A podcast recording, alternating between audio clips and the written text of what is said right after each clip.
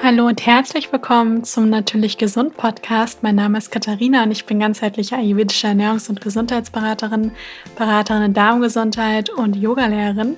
Und ich freue mich sehr, dass du mir für eine neue Podcast-Folge wieder zuhörst. Die heutige Podcast-Folge wird von Poker Herbs unterstützt. Die Frauengesundheit spielt im Ayurveda eine ganz große Rolle und hier gibt es sogar einen ganzen Bereich, der sich alleine nur auf die Gesundheit der Frau konzentriert.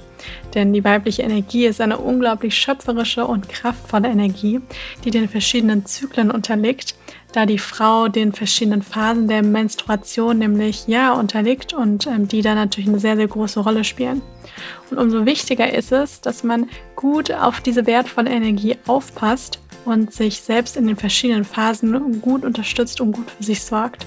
Und passend dazu gibt es bei Poker Herbs wunderbare Produkte, die das weibliche Wohlbefinden unterstützen. Dazu gehört zum Beispiel der Bio-Kräutertee Frauenglück, der eine tolle Kräuterkombination aus Kamille, Shatavari, Süßholz, Cranberry und Vanille enthält. Shatavari gilt im Ayurveda als das Frauenkraut schlechthin und kann die Frau in jedem Alter unterstützen. Neben dem Frauenglück-Tee findet ihr auch noch eine Vielzahl an weiteren Produkten bei Puka, die das weibliche Wohlbefinden wunderbar auf eine ganzheitliche Art und Weise unterstützen können. Den Link dazu findet ihr in den Show Notes. Bevor es jetzt gleich mit der neuen Podcast-Folge losgeht, wollte ich dir unbedingt noch sagen, dass, falls du es noch nicht mitbekommen hast, der Natürlich Ayurveda, mein neuer Online-Kurs, ist jetzt offen. Das heißt, ihr könnt euch da jederzeit für anmelden und ich freue mich so sehr, dass schon einige dabei sind, denn das ist ein sehr ganzheitlicher Ayurveda-Kurs, wo es wirklich darum geht, in acht Modulen die ayurvedischen Prinzipien in den Alltag zu integrieren, sie zu verstehen und sie zu nutzen, um die Gesundheit wirklich zu optimieren, auf ein ganz neues Level zu bringen und einfach jeden Morgen mit Energie, mit Kraft aufzustehen und ähm, ja, wirklich gesund zu sein. Denn ich habe selber gespürt, welchen großen Einfluss einfach das ayurvedische Wissen, die ganzen ayurvedischen tollen Tipps, in welchen Einfluss auf meine Gesundheit hat und ähm, welchen großen Unterschied es auch in meinem Leben macht. Und ich verlinke euch dann hier einmal in den Show Notes auch nochmal den Link zum Kurs zu allen weiteren Informationen. Und ihr könnt, wie gesagt, jederzeit euch anmelden und auch starten. Ähm, und ich freue mich über alle, die dabei sind. In der heutigen Podcast-Folge geht es um das Thema weibliches Wohlbefinden im Ayurveda, also Stichwort Frauengesundheit. Denn die Frauengesundheit, die spielt im Ayurveda eine ganz, ganz große Rolle. Es ist tatsächlich auch wirklich so, dass man sagen kann, es gibt ja im Ayurveda die verschiedenen Bereiche. Und die Frauengesundheit, die nimmt tatsächlich auch wirklich einen ganzen Bereich ein. Denn da weiß man, dass einfach die Gesundheit der Frau, die des Mannes natürlich auch gar keine Frage, ähm, aber super wichtig ist. Denn gerade früher im alten Indien war es nun mal auch so, dass die Frau auch einfach die Rolle der auch irgendwo Familienversorgung eingenommen hat und ähm, es somit eben ganz, ganz wichtig ist, dass es der Frau auch gut geht, damit sie eben gut für ähm, Mann und Kind und so weiter sorgen kann. Das ist heutzutage teilweise natürlich nicht mehr ganz so äh, mit, dem, mit der Rollenverteilung, aber nichtsdestotrotz denke ich, sind wir uns alle einig, wenn ich sage, es geht darum, dass wir eben alle gesund sind, dass wir ähm, genügend Energie haben, dass zum Beispiel gerade bei der Frau auch der weibliche Zyklus im Gleichgewicht ist, denn das hat einfach alles eine sehr, sehr große Auswirkung auf das allgemeine Wohlbefinden. Und im Ayurveda ist auch wirklich so, dass man sagt, diese weibliche Energie ist so eine schöpferische Energie, da sie ja auch einfach in der Lage ist, wirklich neues Leben zu erschaffen und ähm, sie in der Lage ist, auch wirklich unglaublich viel Liebe zu geben und ähm, sie, sie, verfügt einfach über sehr, sehr viel Intuition und ähm, Kraft und Verbundenheit von Natur aus.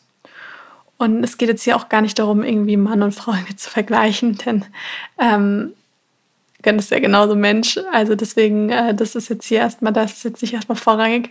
Ähm, und das ist auch nicht meine Intention, sondern es soll einfach insgesamt darum gehen, wie man die ayurvedische Lehre einfach nutzen kann, die ganze Frauengesundheit, also die, das Wohlbefinden der Frauen noch mehr zu optimieren.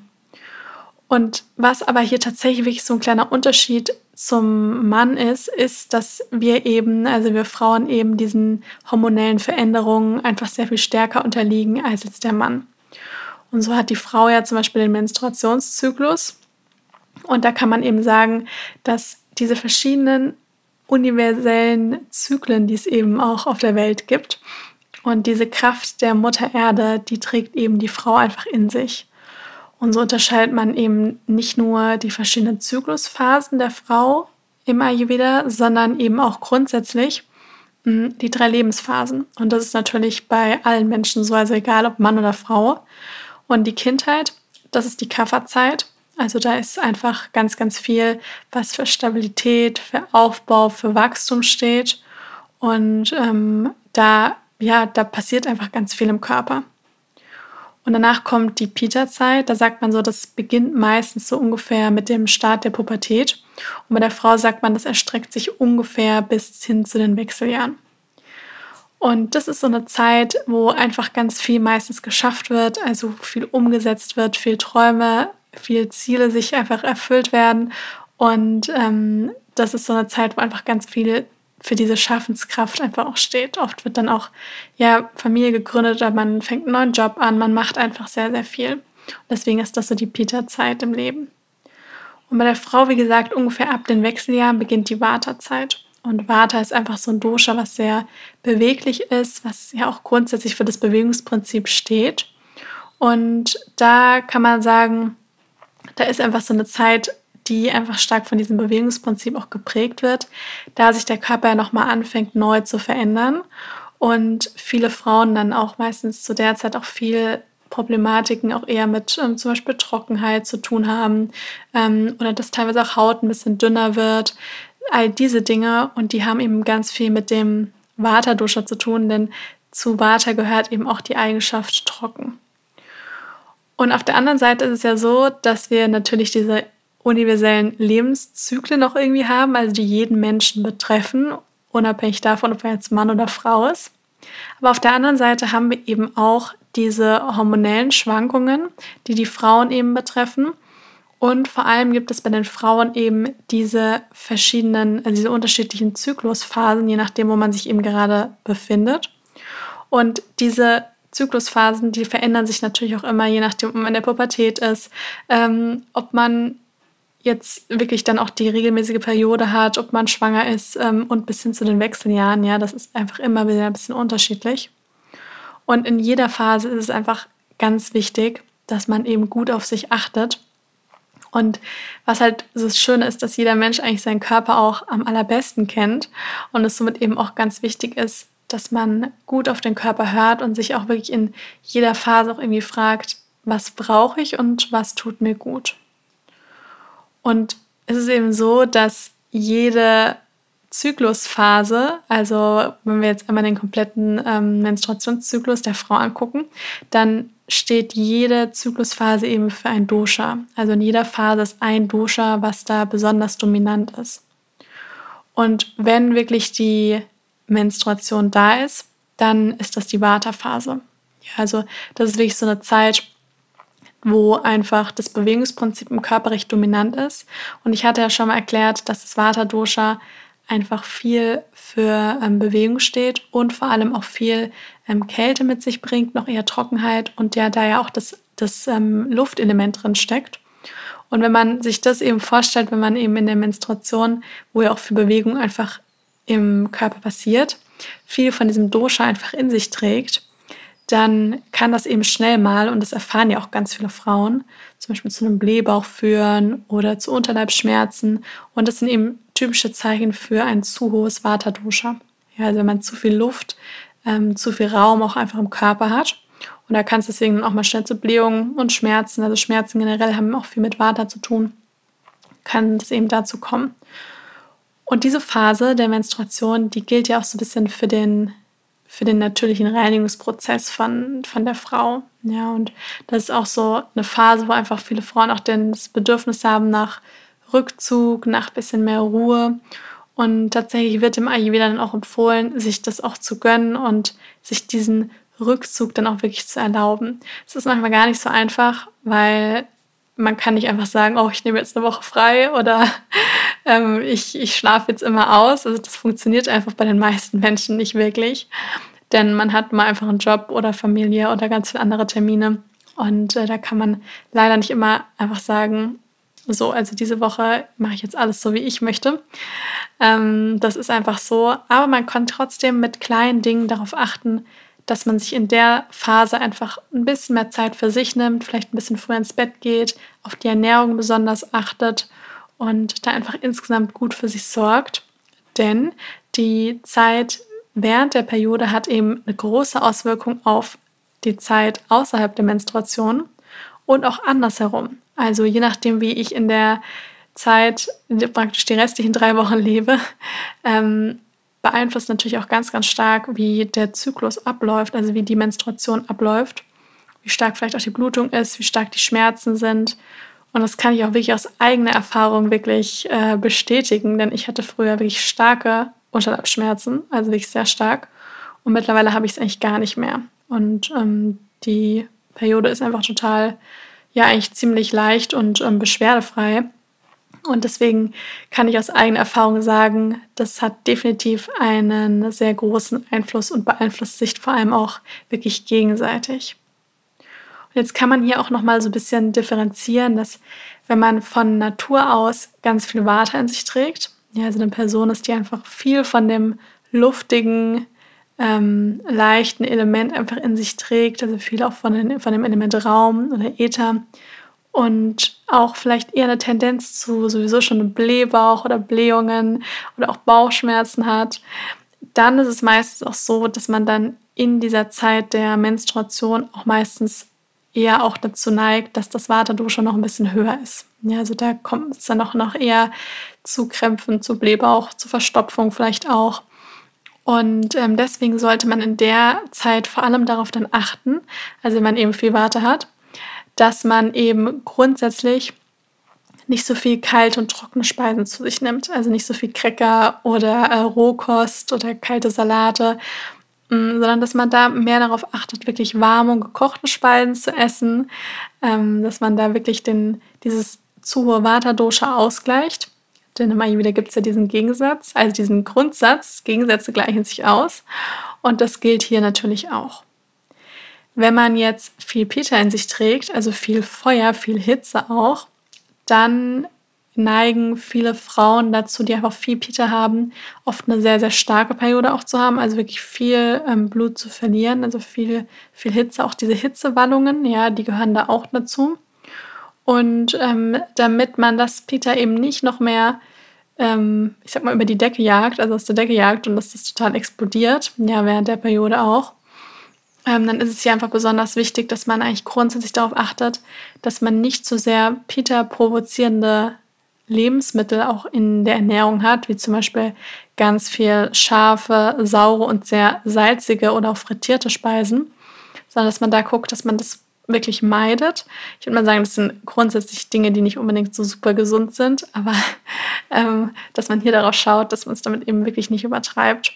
Und dass man auch ein bisschen mehr so kühlende Dinge wie Kokosmilch, ähm, Fenchelsamen, generell grünes Gemüse, Vollkorngetreide, dass man all diese Dinge gut integriert, sodass man ähm, darauf achtet, dass das Pita-Dosha nicht zu sehr provoziert wird und die Periode dann eben ein bisschen leichter wird.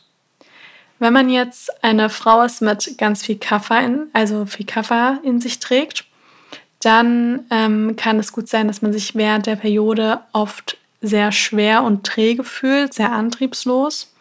Und da sollte man, weil ja auch hier dieses Grundprinzip wieder gilt, Gegensätze gleichen sich aus, dann ist es natürlich auch hier wichtig, dass man, ja, man muss jetzt nicht während der Menstruation zur äh, Leistungssportlerin werden, auf gar keinen Fall, aber dass man gerade bei der Ernährung eben schaut, ähm, dass man wirklich darauf achtet, so ein bisschen leicht verdaulichere Speisen wie Gemüsesuppen, generell viel gekochtes Gemüse auch ähm, integriert und nicht zu viel zu ölige und fettige Speisen eben in der Ernährung hat. Das ist ganz wichtig.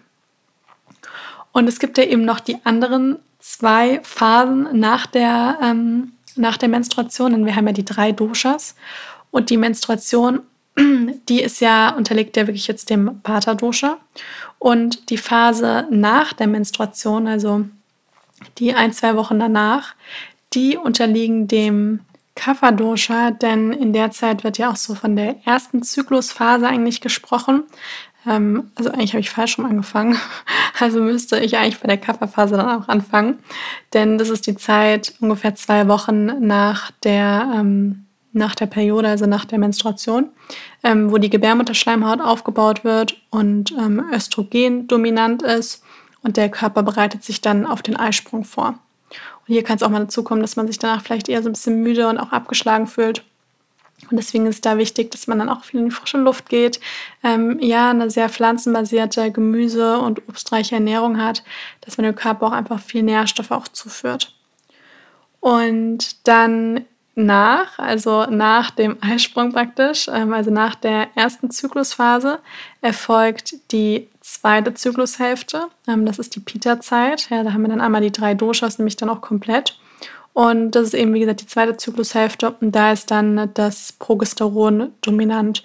Und Progesteron, also dass genügend Progesteron dann einfach auch da ist, aufgebaut wird, ist auch ganz essentiell, dass überhaupt dann eben erst eine Menstruation eben auch eintritt. Und jetzt ist es ja eben so, dass äh, ja gerade auch, wenn wir dann wieder bei der, ich sag mal, bei der Menstruation auch wieder anfangen, dass nicht alle Phasen immer so super reibungslos ablaufen und dass es gerade eben während der Periode ja auch schnell mal zu allen möglichen Beschwerden kommen kann. Und ähm, da ist eben besonders wichtig, dass man wirklich, weil ja hier das Vata-Dosha dominant ist, dass man auf warme gekochte Speisen achtet, dass man auch so ein bisschen erdende Lebensmittel darauf zurückgreift, wie zum Beispiel Kürbis, Kartoffeln, rote Beete, Pastinake, ähm, Reis, Zucchini, Artischocken. Das sind alles Dinge, die sind sehr bekömmlich, enthalten auch viele gesunde ähm, Nährstoffe und sind auch relativ leicht verdaulich, gerade wenn sie auch warm gekocht sind. Es lohnt sich in der Zeit auch viel wärmende und entkrampfende Gewürze wie zum Beispiel Ingwer, Zimt und Kreuzkümmel zu integrieren. Denn das kann auch nochmal gut dabei helfen, wenn man bestimmte Beschwerden hat. Und bezüglich auch dem Trinken ist es eine Zeit, wo man viel warmes Wasser trinken kann, Kräutertee und besonders gut geeignet sind jetzt da zum Beispiel Kräuter, also Tees ähm, aus Kamille, Pfefferminze, Liebstöcke, Frauenmantel und auch Schafgabe. Denn ähm, das sind auch alles Dinge, die entkrampfend wirken können. Weniger empfehlenswert, denn das ist ja auch mal so die Frage, was sollte man jetzt vielleicht ein bisschen weniger zu sich nehmen? Das gilt eigentlich generell, aber vor allem eben auch während der Menstruation. Also viele tierische Produkte, zu viel Rohkost, ähm, eisgekühlte Sachen, industriell Zucker, scharfe Gewürze und sehr schwere ähm, und riesengroße Mahlzeiten am Abend. Das ist eben so das, was jetzt nicht unbedingt das weibliche Wohlbefinden unterstützt, sondern wo man eben ähm, ja ein bisschen weniger von zu sich nehmen sollte, das in der Zeit auch wirklich vermeiden sollte. Das ist ganz wichtig. Und es gibt noch ein, das ist so ein, ich sage jetzt mal, das ist ein Kraut im Ayurveda, das kann ähm, ja den Körper wirklich sehr unterstützen. Das gilt auch so ein bisschen als das Frauenkraut im Ayurveda und zwar ist das Shatavari. Und das ist immer wieder so das Kraut für die Frau. Und ähm, das kann eben als Nahrungsergänzungsmittel eingesetzt werden. Wie gesagt, auch hier, ich bin kein Arzt, also ich kann jetzt nicht grundsätzlich sagen, das müssen irgendwie alle nehmen, auf gar keinen Fall. Da muss man immer individuell auch mit seinem Therapeuten, mit dem Arzt das besprechen. Denn es gibt bei Shatavari auch ein paar Kontraindikationen, das werde ich auch gleich noch sagen. Und das ist ähm, eine Spargelart, die kommt aus Indien und die hat so einen leicht süßlichen Geschmack. Und ähm, da wird in erster Linie nicht die komplette Pflanze, sondern die Wurzel von diesem wilden Spargel eingesetzt. Und ähm, die ist eben besonders, besonders wirkungsvoll, also besonders kraftvoll und ähm, kann vom Körper eben auch gut aufgenommen werden. Und laut dem Ayurveda kann man sagen, dass Shatavari eine Vata- und Pitta-beruhigende Wirkung hat. Ja, also weil es nämlich, also Shatavari ist eben leicht kühlend, so ein bisschen befeuchtend und dem wird auch so eine bisschen beruhigende Wirkung nachgesagt. Und ähm, der ist immer deswegen auch so beliebt und der heißt deswegen auch so ein bisschen das Kraut für die Frau, weil man dem eben auch sagt, der hat so ein bisschen eine gewebsaufbauende, ähm, gewebsaufbauende Eigenschaften und ist auch fruchtbarkeitsunterstützend. Das heißt, das wird auch vielen Frauen empfohlen, wenn sie nämlich zum Beispiel einen Kinderwunsch haben, das ähm, einzunehmen oder auch wenn die Periode ausbleibt, dass man das dann eben ja einnimmt, um den gesamten Organismus wirklich gut zu unterstützen. Ich hatte ja gerade schon mal gesagt, es hat eine Vata- und Pitta-beruhigende Wirkung. Und wenn es eben eine Vata- und Pitta-beruhigende Wirkung hat, dann muss hier natürlich auch ein Dosha sein, was das Ganze aufbaut. Also wo Shatavari eben ähm, also bei einem Dosha praktisch ähm, aufbauend wirkt und das ist eben das Kapha-Dosha. Also es wirkt Vata und Pitta beruhigend, aber eben Kapha steigernd. Und deswegen sind Kontraindikationen, nämlich Dinge wie Myome, Zysten oder auch Tumore, ähm, weil Shatavari nämlich potenziell eventuell das Wachstum ähm, aufgrund von dieser aufbauenden Wirkung eben fördern kann. Ja, und das sollte man auf jeden Fall wissen, weil manchmal habe ich so ein bisschen das Gefühl im Ayurveda, viele meinen dann so, ja, ich, ich integriere jetzt ayurvedische Prinzipien in mein Leben und ähm, deswegen sind jetzt irgendwie alle Kräuter und alle Gewürze äh, gut für mich, aber da sollte man eben auch nochmal schauen, was hat welche Wirkung und was ist für wen geeignet. Ja, also deswegen sollte Shatavari jetzt auch nicht blind eingenommen werden, sondern da ist eben wichtig, dass man auch nochmal individuell schaut oder irgendwelche von den Kontraindikationen bei einem selber zutreffen. Und wenn das nicht der Fall ist und ähm, man vielleicht sogar eher eben viel Vata und viel Pita in sich trägt, dann ist Shatavari auf jeden Fall etwas, was die Gesundheit sehr unterstützen kann der Frau und ähm, ja, was auf jeden Fall wunderbar auch ähm, wirklich auch gut tut, denn ich habe da selber auch schon wirklich äh, sehr positive Erfahrungen mitgemacht.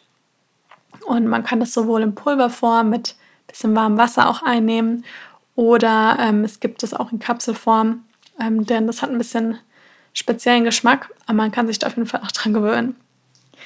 Ja, genau. Das ist jetzt erstmal ganz wichtig zum Thema weibliches Wohlbefinden und auch Menstruation. Ich hoffe, ihr habt da jetzt ein bisschen was gelernt, wie ihr die, ja, euch in den verschiedenen Phasen von dem Zyklus auch unterstützen könnt, wie ihr generell ähm, ja, euer weibliches Wohlbefinden an alle Frauen, die zuhören, ähm, wie ihr euch da unterstützen könnt. Und das Allerwichtigste ist natürlich immer, dass man gut auf seinen Körper achtet, dass man auch gut auf die eigene Intuition achtet, denn ich glaube tatsächlich, dass so viele Menschen auch ganz tief drin auch wirklich wissen, was ihnen gut tut. Dass man auch wirklich weiß, ja, was, was führt, was steigert mein Wohlbefinden und ähm, was führt vielleicht eher dazu, dass das Wohlbefinden ähm, ja eher geschwächt wird und dass man da auch wirklich den Mut hat und sich selbst erlaubt, auch dem nachzugehen und sich da auch die Zeit und den Raum nimmt, die man auch dafür braucht. Das ist ganz wichtig. Ja, gerade auch bei den Beschwerden, ähm, die man vielleicht dann rund um die Menstruation eben auch hat. Und wenn man auch wirklich Beschwerden hat, dass man das auch nicht einfach so hinnimmt, dass man da auch wirklich ganz bewusst auch schaut, wie kann ich denn da meine Gesundheit optimieren und vielleicht noch mehr Dinge auch integrieren, die mir wirklich gut tun. Wenn euch das ganze Ayurveda-Thema noch mehr interessiert und ihr ja die ayurvedischen Prinzipien, dieses ayurvedische Wissen auch wirklich ähm, in euer Leben integrieren wollt und das nutzen wollt, um die Gesundheit insgesamt auch zu verbessern, dann kommt unbedingt in meinen natürlich Ayurveda-Kurs. Denn das ist eben ein Kurs, wo wir in acht Modulen rund um das Thema Ayurveda da wirklich tief einsteigen und ich euch ähm, Schritt für Schritt bei den verschiedenen Themen wie Ernährung, die Doshas, wo man die individuelle Konstitution herausfinden kann, ähm, ja auch die, die gesamten gesunden Routinen, Detox, ähm, Hausapotheke, Ayurveda das ganze Jahr über, also durch die verschiedenen Jahreszeiten, wo man darüber einfach ganz, ganz viel erfahrt. Einen Link dazu, den packe ich euch auch nochmal in die Show Notes. Ja, dann auch herzlichen Dank an Puka für die Unterstützung der heutigen Podcast-Folge. Auch hier findet ihr den Link dazu in den Show Notes. Und ich freue mich jetzt riesig, wenn ihr mir eine Bewertung da lasst. Und ähm, ja, mir sagt, wie euch der Podcast gefällt. Und ich freue mich auch riesig, wenn ihr den Podcast weiterempfehlt.